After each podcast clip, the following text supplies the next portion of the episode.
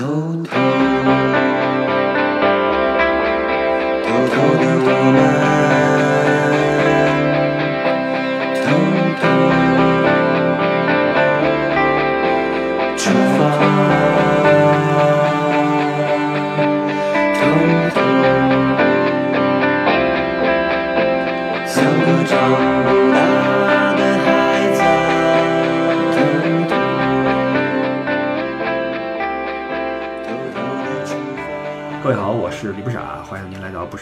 洲。呃，这一期呢，我们将说回旅游，我们把目光再次投向意大利，然后来聊一聊在当地的一些还不是超一线旅游城市，但同时它也是一些热门的旅游景点的这么一些呃村镇或者地区。那在开始节目内容之前呢，先说一个消息，就是我们在五月份的听友团的行程已经正式的公布了。呃，具体的行程细节，包括路线怎么走啊，什么报价等等的哈，都已经公布在外。那您可以去我的微博、新浪微博李不傻看置顶微博啊，那里边有这个公布，或者您关注我们的公众号，呃，微信公众号“不傻在欧洲”，或者说您入听友群加群主的微信 e d d i e 零六幺五 c h u。e d d i e 零六幺五 c h u，这是 ID 啊，加群主 ID 也可以得到这个啊这个行程的具体的信息，包括在咱们这一期节目的后半部分，我也会对这个行程做一个小小的介绍啊，欢迎各位来来留意。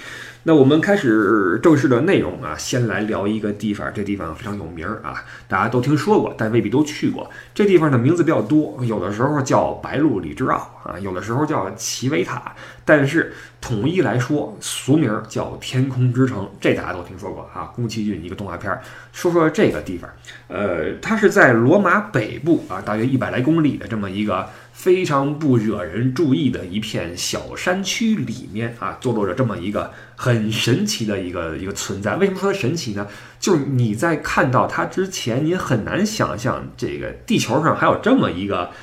孤岛一般的城市，因为它它是建在一个山头上面啊，一个山头的山峰上面。然后这个小山峰呢，又和四周没什么联系，就像一个孤岛一样。尤其当云雾泛起的时候啊，这个因为它顶端是那个城市嘛，城市就在这个云端，好像在在漂浮一般啊，非常的有意思。然后连接这个我们说这个孤岛和所谓大陆啊，就是旁边的这些山头啊，这个这个包括陆地的这么一个。道路是什么呢？是后来修起来的一个一个长桥啊！你只有通过这个桥，才能够去这个天空之城里面去去去参观、去游览，是一个非常神奇的这么一个一个景象。我们这一期节目的封面将用这个天空之城的照片来做做做封面，你可以有一个直观的感受啊。呃，这个地方原本上是人迹罕至啊，这个包括你从一些旅游的书上啊，包括意大利当地的旅游的介绍啊，都很难找到说。对于天空之城的这么一个地方的详细介绍啊，没什么好好说的。呃，曾经的这个有一本意大利中部旅游指南就说过这么一句话，说这个白鹿里之奥啊，这是它的意大利名字啊，天空之城是我们我们起的名字啊。说这白鹿里之奥是坐落在沟壑包围的山头上的一个受地质学家们喜欢的一个美丽小镇，就这么一句话啊就完了。包括在在上世纪二十年代吧，意大利出的一些旅游的书里边哈。简短的介绍过一些它的里面的什么教堂啊、房屋等等，但是没有什么呃多的传记之类的啊。呃，有人就评价这里说说这地方几乎完全停留在中世纪，文艺复兴在此无迹可寻。因为文艺复兴是标志着中世纪结束的一个大事件啊，在在佛罗伦萨。那在意大利的一个小镇上，它居然能够和文艺复兴扯不上边儿，你就知道它的这个这个位置是多么的偏僻啊。这地方，呃，最开始有人是两千五百年以前的时候，也不知道当时那人是怎么想的啊，在这个山包上建了个城市，然后就几乎和外界没什么大联系吧，人也少，呃，也经历过战争，也有宗教的痕迹啊，有教堂有主教，也经历过瘟疫啊，但是不管什么事儿吧，呃，记载都不是很多，因为他人也少啊，没有人的话就没什么故事嘛。那据说现在这个地方冬天啊，常住人口只有十二个人。你想想，一个一个一个城一个镇子，只有十二个人是什么感觉？你你想想，晚上出门，你你见到一个人能吓一跳。然后夏天旅游高峰期，呃，说是能到两百人左右，因为有一些这个旅店啊、商店啊会会开门，这是这么一个人口情况。实际上，原本这个地方的面积比现在是要大的，但因为这地方因为它地质的原因，它这地表是曾经火山喷发出来的这个火山岩，然后底下呢是是粘土，粘土就容易流失，包括火山岩也不怎么耐腐蚀，所以这个风吹日晒之后，包括什么，包括意大利有地震啊。呃，地震呐，什么地壳有什么变化呀？包括什么腐蚀之类的呀？经常山体滑坡呀，房屋坍塌呀，净赶上这事儿。于是这个呃面积在缩小，包括建筑也有很大的损坏。慢慢的人就开始不在这儿住了。直到上世纪五十年代，就是一九五几年，一些这个呃人士吧，有利人士开始奔走呼号，说这个这地方要保护起来呀，这是一个瑰宝，对吧？这么神奇一个地方。呃，经历了一番的这个这个讨论，才政府才开始重视，国家才开始重视吧，把这块重新修葺一番啊，然后建了一个通往古城的这个长桥出来，包括这个通水通电呀，呃，翻修建筑啊，这么一来，这个游客也开始就就在这儿出现了。以前没有游客，都没人注意到这个地方，连欧洲人自己恨不得都不知道。现在开始慢慢的有世界各地的游客来啊，游客一来的话就有人气儿了嘛，然后慢慢的带动了一些本地的经济吧，但也就是一个很小一个地方啊，很小，但是不论是哪儿的游客来，都会觉得这地方太有意思了啊，非常的神。当年当年一个日本人啊来这儿玩了一圈之后，回去创作了一个非常好看的一个作品，就是我们所熟悉的宫崎骏画出来的天空之城啊，这个是看过《白鹿里之奥》，也就是齐维塔这个地方。得到了灵感，你就知道这个地方它还是很美的啊。呃，虽然说这地方呃后来被旅游业或者政府所重视，但是它的这个未来的前景还是不好说，因为这地表确实是还是在受着这个风吹日晒的影响，一直在这个坍塌啊等等啊，面积一直在缩小。所以在二零零六年，它这个地方被列入了这个有一个世界遗产基金会，把这块列入了世界一百个最濒危遗址的名单啊。这名单我出于好奇，我还查了一下，呃，中国这边也有一些入选，其中包括长城啊，长城居然是也是最濒危遗址了，呃，确实是啊，也是在呃这个这个风吹日晒，包括保护的也可能也不是那么好啊，在一些地段，然后还有河北的这有一个鸡鸣驿啊，是个驿站，那包括浙江的卢宅、山西的碛口古镇、甘肃的天水古建筑群等等啊。这好像啊，好像这个名单每年还不一样，因为你看不同年的统计，好像有点出入。大家有兴趣的话，可以自己去去看一下啊。然后我就发现这个，这意大利好像我们所熟知的景点里面好多这种濒危的。你看，说威尼斯说以后会会被淹掉，是吧？然后比萨斜塔会会倒掉，完这个天空之城又会塌掉，所以这个意大利这这部门是得想想办法啊，想想办法，不然的话这不好办啊。然后这个是天空之城啊，非常有意思的一个一个地方。呃，自己去玩的话，从罗马可以开车开过去，差不多一个半小时、俩小时吧，能够过去。把车停在远远的地方，然后一路走过去啊。然后你在走这个长桥的时候，那个景色实在是太有意思了。就，呃，去的时候远远的看着一个城市在你的前方的半空中，在在在在上面在坐落的，然后一个古镇啊，特别的神奇。在这个长桥上面，尤其是有云的时候，特别有感觉啊！这是天空之城，然后这地方再往北边一点儿呢，是意大利中部的一个城市啊，一个重镇叫锡耶纳。呃，这个地方可能大家也不是那么的熟悉，但它也确实是很好玩啊！就在罗马呢，我们会经常看到一个雕像，就是这母狼哺育着两个婴儿，对吧？因为这个母狼养这两个儿子这个传说嘛，这个是罗马城的由来。那这个雕像呢，在锡耶纳也能看到很多，因为呃，据说这锡耶纳呢是这狼崽儿其中的一个人的儿子啊，也就是狼孙子啊，他建造了锡耶纳这地方，因为呃原本这个地理位置比较偏，没有得到重视，后来是因为一些战乱呀，然后被人开始重用这条这条道路啊，往罗马的道路，然后促进了本地的商业经济的一些发展，包括艺术啊，那。当一个城市，当锡耶纳发展到一定的呃这个这个呃水平之后吧，他就开始琢磨着和周边的一些城邦开始做竞争。他的一个死对头啊，也是意大利的一个大城邦，就在离他不远的地方，是谁呢？是佛罗伦萨。锡耶纳开始和佛罗伦萨是展开全方位的较量，不论是军事上的，还是经济上，还是宗教上啊，一直在在打。那这两个城市从今天的名气和地位来看，显而易见的，最后是佛罗伦萨赢了，对吧？锡耶纳呢是最后是军事上战败，两边是真干啊，真刀真枪打，军事上没打过，然后宗教上也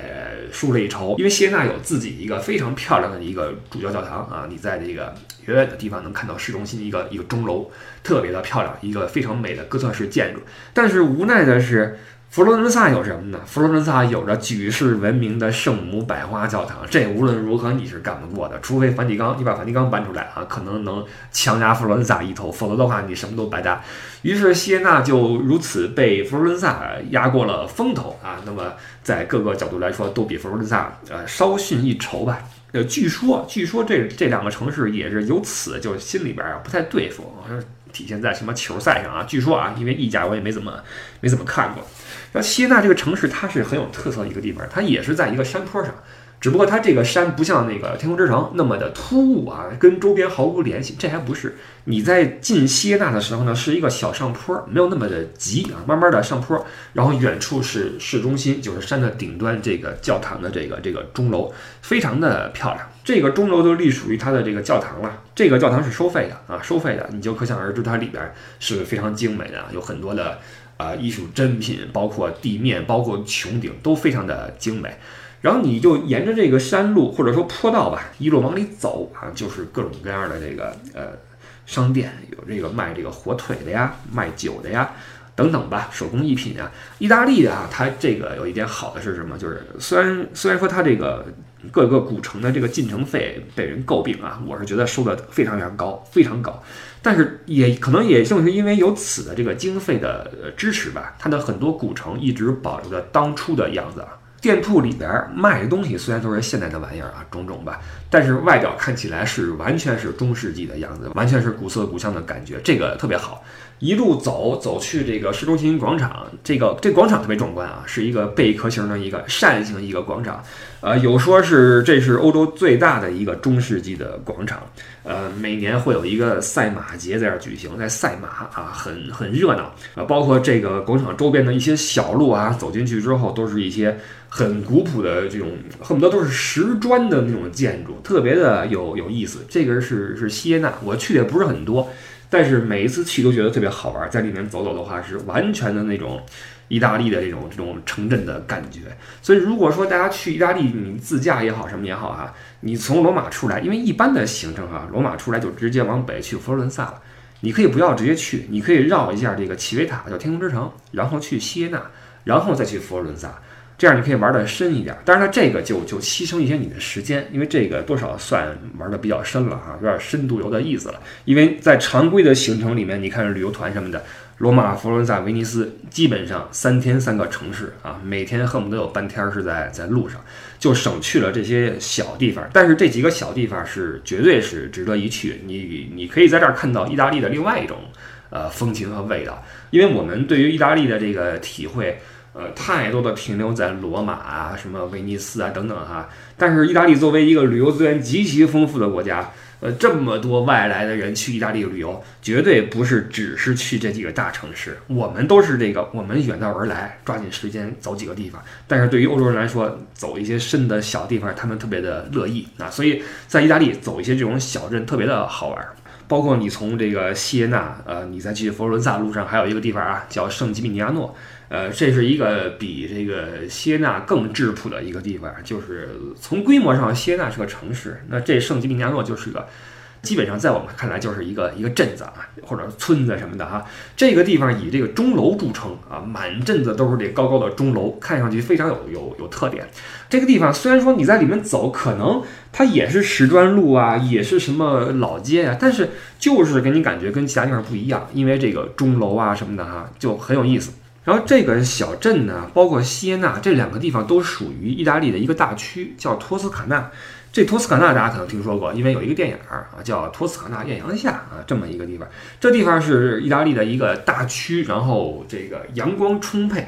呃，风景也很好，盛产美食美酒，是一个旅游胜地啊，是一个特别值得做这个深度游的一个地方。我们说我们在欧洲旅游的话，除了城市之外，小镇是一个。啊，特别值得去的地方，我们之前节目也说过一些小镇啊，什么或者小城啊，什么安纳西呀，什么吕德斯海姆呀，等等吧。其实这些小镇它的特色也是不一样的。如如果你把这个眼光啊拉远一点的话啊，你会发现各国的小镇特色是完全不同的，完全不同。你比如说德国的啊，德国的小镇都有点那种格林童话的感觉，就是那种呃尖顶的木屋啊，然后有着这种圣诞树啊，有石板路啊。呃，这种总之就是这种童话里经常出现的那么一个一个地方哈，然后这个镇子里有什么铁匠铺啊，有什么餐馆啊、酒吧啊等等吧，是这样一种一种感觉。然后你看德国的小镇的细节的话，你会发现，呃，包括店铺的招牌啊，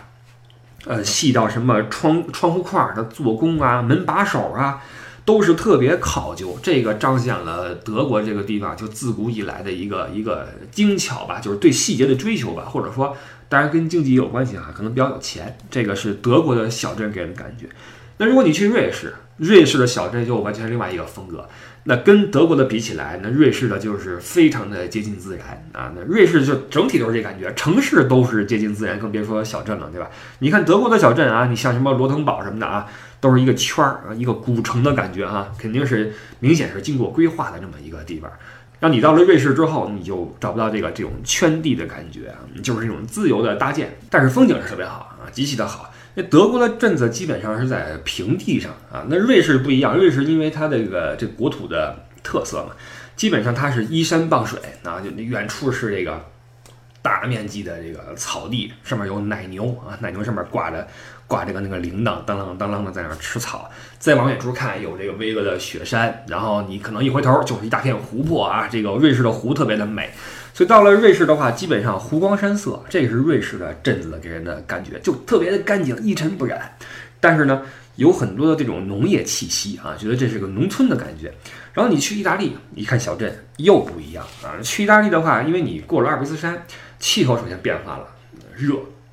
然后阳光非常充足。这个因为气候一变，植被也发生改变，然后这眼前就有了一些热带的植物啊。这天一热，就会就会显得四周都很安静，你发现没有？尤其是午后，这个太阳光晒的也没人啊，因为你你不论是动物还是植物，消耗都会减少，对吧？人啊、畜啊什么的都都都休息午睡嘛，午睡就很安静。然后你眼前这个这个色彩也会发生改变，就不再是这个。你看德国是那种满眼的。木头的感觉，因为都是木质的这种木屋啊，德国那种典型的木屋嘛。瑞士是满眼的绿色，山地里满眼的绿色。到了意大利就变了，意大利是眼前开始出现大面积的那种土黄色啊，有的是有的是山，山是那种土色的山，没有那么多的草地了哈。有的时候地面也是这种土黄色的地面，甚至包括意大利的一些老建筑啊，你仔细看也都是这种黄色的这种墙面，或者土黄色或者深黄色吧，这种。褐色啊，这种这种这种墙面，然后底儿是那种红红房顶，很典型的一种意大利建筑的一种特点哈，石头石砖的这种外墙，然后一个红顶儿。所以很多时候这个旅游照片啊，你你仔细看的话，你不用去去问这是哪儿，有时候你看一个一个呃网上或者你朋友说，哎，你看我这照片，你一看这个中间一个人啊，游客眯着眼啊，手搭一个遮阳棚照相，为什么眯眼呢？晃眼啊，晃眼。这个眯着眼，然后一看身后一片黄土地，或者说一片黄色的这种砖楼，然后一个一群一片红顶儿，你不用问，肯定意大利啊，基本上啊，意大利基本上意大利，这个是意大利小镇给人的给人感觉。而且意大利的小镇，它在这个历史的沉淀感上，比这个德国、瑞士都要都要多一些。瑞士就不提了啊，瑞士是没什么历史可言啊，没什么历史的大的背景可言。德国呢，是因为它太过于精致啊，就是说它的设计感呀、规划感呀比较强，体现出人对生活的一种一丝不苟的。态度，它少一些意大利镇子这种所谓的沧桑感啊，当然，这这种沧桑感也体现出在经济上的一种一种差别，就是它多少是比较随意的。你你比如说这个呃后院随便往地上放个什么锄头啊，然后一两匹马呀什么这这种的不经设计的闲散的一种感觉，这是是意大利的镇子，包括农村给人的一种。一种一种印象啊，所以这个小镇，我们说在欧洲玩小镇，各国的小镇也不尽相同。所以很多意大利的小镇啊，包括我们说的托斯卡纳这个大区的一些一些地方啊，还是比较值得一去。当然了，这些地方就是你如果跟团游的话，去的不多啊，没有这么的全面，因为大巴车它要顾及的是整个旅程的景点嘛，呃，顾及的是更多人的感受。那所以在这个小地方停留的不是太多啊，因为尽可能的多走一些地方，多看看嘛。呃，这个是稍微有点可惜的一个事儿。一是使得大家觉得意大利好像就是这么几个大城市啊，没什么别的东西；二就是实际上这些地方明明是离这个大城市一点都不远啊，很近。但是很可惜的是，如果我们跟团的话，就会这个这个很难顾及到这么多比较精美的，或者说比较有有意思的小地方啊，这个是比较可惜的一点。那说到这块儿啊，我这个伏笔埋的差不多了。那本期节目的真实目的就要水落石出啊，什么意思呢？为什么着重聊了一下这些地方啊，然后又说了一些好像很惋惜的这种话语哈？因为我们这一期五月份的听友团要走的正是我们上面所说的这些地方，这个这个路线啊，我们这个行程已经。做好啊，我们来 来说一说这个行程怎么走啊？就是你玩不玩无所谓，你听个乐，对吧？以后你自由行的话或怎么样，你按照这个路线走也也可以啊。我们做这个路线还是花了一些花了一些心思啊。我们五月份的这个行程啊，从罗马入境，从慕尼黑出境，十天九晚啊。这个行程基本上是罗马，然后天空之城、西耶纳、圣吉米尼亚诺，就是刚才我们说的这些小地方哈。之后到佛罗伦萨，佛罗伦萨之后威尼斯，然后去阿尔卑斯山南侧的一个湖泊，这个地方很漂亮啊，叫加达湖啊，Gardaz 加达湖，这地方很美。然后我们住在多洛米蒂的山区里面住一晚，之后穿过阿尔卑斯山到达新天鹅堡，然后在慕尼黑结束，这么一个一个路线，基本上算是。呃，可以算得上是意大利的一个深度游吧，啊，从罗马到慕尼黑，然后主要是在把精力放在意大利的这么一个一个行程。当然，有人会说说这这不算深度，对吧？深度那真正深度是在一个镇子，我们住三天，然后我们在那儿做饭生火什么，这深度，这个是小车的深度游，好吧？这个是没办法啊，因为我们做的是这个大巴游啊，大车路线，咱大巴车要。其实还是一样，顾及的是这大多数啊，顾及的是更多人的体验。我们很难说找出几十个人一起在一个地方住个三天，对吧？这个很难有这么多人有同样的这样这样的要求。所以说，对于大巴车来说，我们这个路线可以说是比较深度了啊，比较深度。然后我们在在呃做这个行程的时候，经过了很多的讨论，就是到底应该怎么走，因为你不同的路线。不同的时速标准啊，对应的是实际上是不同的客户群体，对吧？我们的呃目标是什么？我们的希望是什么？我们希望这个路线能够，呃，既照顾到大多数对意大利不太熟悉的朋友，比如说没来过意大利的，那你肯定是罗马、佛伦萨这些地方都是要去的，对吧？我们顾及到了这些的主要的城市，这些大地方都没有落下。但同时，我们又希望就是能跟市面上的这种呃普遍存在的这种经典的行程有一些区别，做一些不一样的。那就像我说的，你都到了这些地方上，何不一次把意大利看得透彻一些，对吧？大城市、都市你看啊，历史的大地方要看，包括这些小镇、小城，这些这些酒庄啊，我们还安排了一个酒庄，都是值得一看的地方。所以我们就尽可能的把一些时间呢放在意大利。尽可能的把这地方看得透一些啊，然后之后我们是穿过阿尔卑斯山，把这个结尾收尾放在了慕尼黑啊，等于是多去一个一个国家。呃，放慕尼黑是因为它是一个大都会嘛，对吧？也一是有自己的特色，对吧？你在德国难得的这种这种风光比较有意思，巴伐利亚嘛。再一个它比较全面，就是说呃有吃的有玩的，包括你想逛街的话，它有什么奢侈品啊，也有这个。呃，市中心的大市场，市场上卖什么腊肉、熏肠什么的哈，能满足大家的不同的需求。所以在慕尼黑逛一逛，做个收尾，我们觉得应该也比较的不错啊。所以这个是这个行程制定出来的一个基本的一个一个一个思路。然后我再说一下这个行程的一个特点，好吧？一些特点就是，呃，我们这个走的顺序呢，实际上它有一个主线，有一个时间上面的主线，因为我们先去罗马。罗马对应的是罗马帝国，对吧？我们说这个欧洲的文明，呃，这个罗马帝国是一个大的一个节点。然后出了罗马之后，我们去天空之城也好，去锡耶纳也好，这对应的是一些中世纪的一些感觉啊。因为罗马帝国覆灭之后，欧洲进入中世纪嘛，开始了漫长的一个一个岁月。然后在里面，人们混沌的生活，然后有教权、有王权的争斗等等吧。这是中世纪的一些东西啊，什么骑士、城堡就来了。之后我们去佛罗伦萨，佛罗伦萨就直接对着文艺复兴。呃，文艺复兴是中世纪的一个结束，对吧？文艺复兴使人类进入到一个新的阶段，新的一个不论是艺术、科学什么也好啊，都是一个新的开始。啊，包括从呃佛罗伦萨再去威尼斯，威尼斯对应的是东罗马帝国的陷落啊，所以这个它从时间上你能够把欧洲发展的一个脉络串下来。就作为导游呢，我在这个聊一个行程的时候呢，我是希望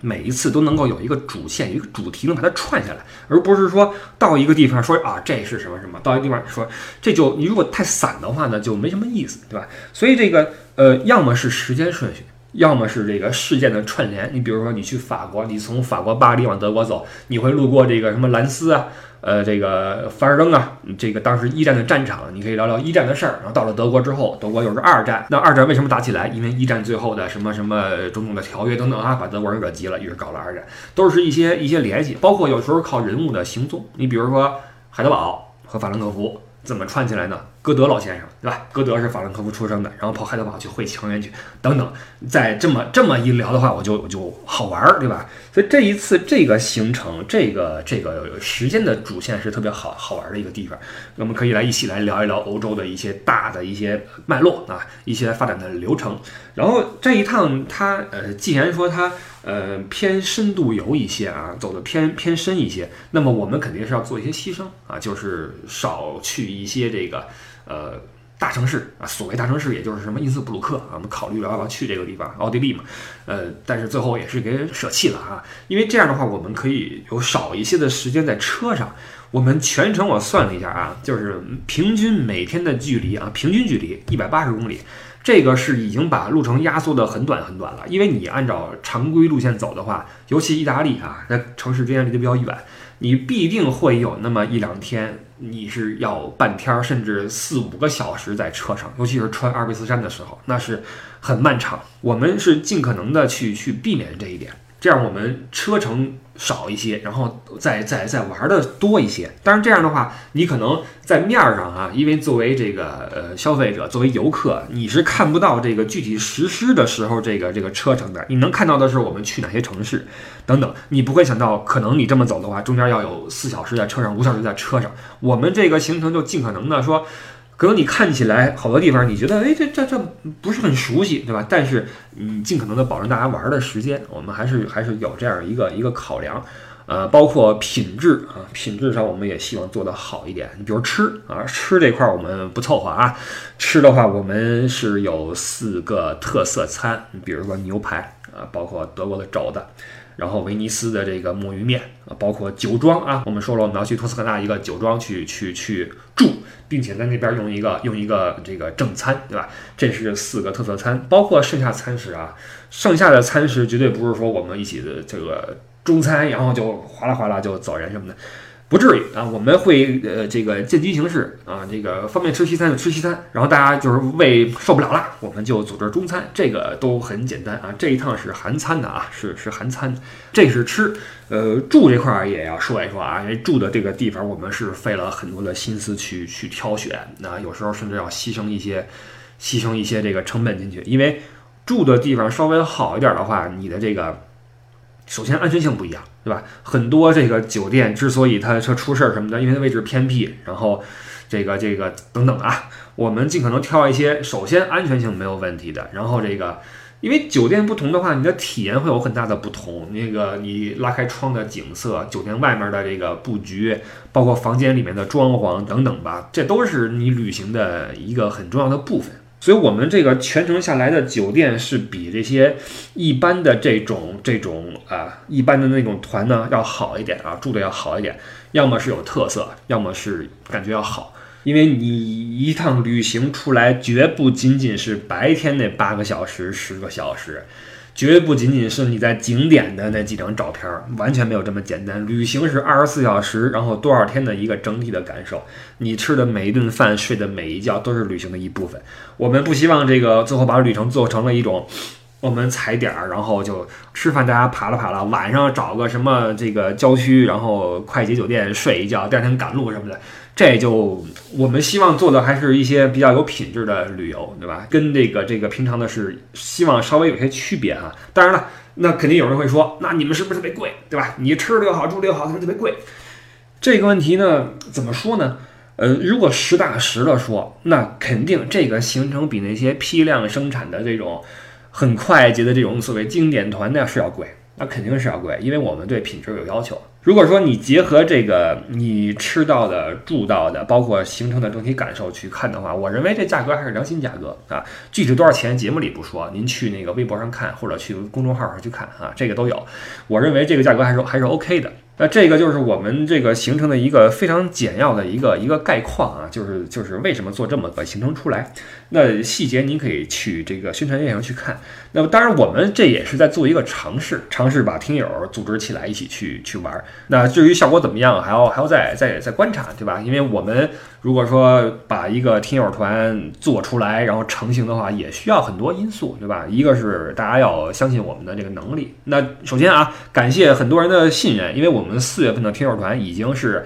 箭在弦上啊，这个很快我们四月份就走起了啊，跟很多听友们走起了。那一是大家的信任我们的能力，呃，再一个是认可我们这个我们对旅游的价值观，就是我们是要什么样的一种旅游方式，要什么样的一种旅游的一种一种体验啊，这是一个一关键问题。然后最重要的一点是什么呢？是时间问题，因为我知道很多听友都觉得。呀，这个路线不错，哎呀，我想去，就是没时间啊，就是没时间，所以能不能凑出来那么多人，也也是一个问题，我们也是在在观望，对吧？所以，我们抛出五一的这个跨五一的这个行程啊，然后看一看这个效果怎么样。呃，我还是希望把这事儿做成，因为因为跟自己人出去玩的话，感觉不一样，对吧？那不论是呃对您来说，还是对我来说，我们作为旅游的这个参与者，一个导游，一个是游客。不论是您跟我的关系，还是说您跟您同座的，或者说隔壁这个住的这个游客的关系，我们之间都有一个节目作为联系，对吧？我就好像蒙面已久的一个一个老朋友一样，对吧？我们一起来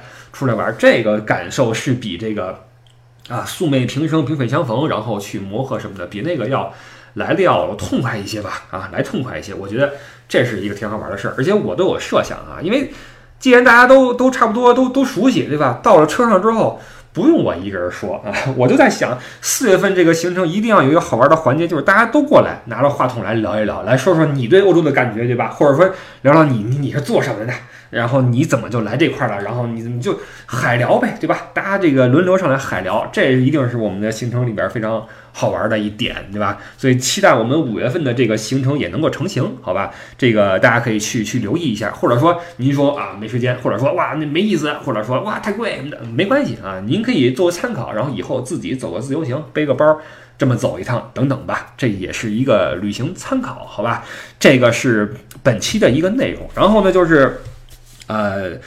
现在元宵节已过啊，元宵节已过，这个年也过去了，那基本上大家开始各就各位，开始重新的工作啊，我们彻底的进入了一个新的一年，都三月份了，我们刚告诉说进入新的一年，这个其实这一年已经快过去四分之一了啊，呃，那么在这一周，也就是在下一期节目上线之前，我就会再次飞回德国，回到我这个这个常住的地方去。那实际上我从这个。工作角度来说的话，我是挺急着回去的，因为呃，不仅是一个工作问题哈，那还有一个是我发现，在那边我会更加的塌下心来去好好的去弄节目，因为回来之后会发现你这个这个很难集中注意力，经常跟这个出去聊会儿天，跟那个玩一会儿，出去旅个游吧。这次回来我四川、台湾，然后山西四处玩啊，四处玩，基本上没怎么在家待着。就会影响一些你的这个主要的工作的这种事情，对吧？回去之后，小屋里边一闷啊，然后也没地方去，也没什么朋友，电话也不响，然后这个行，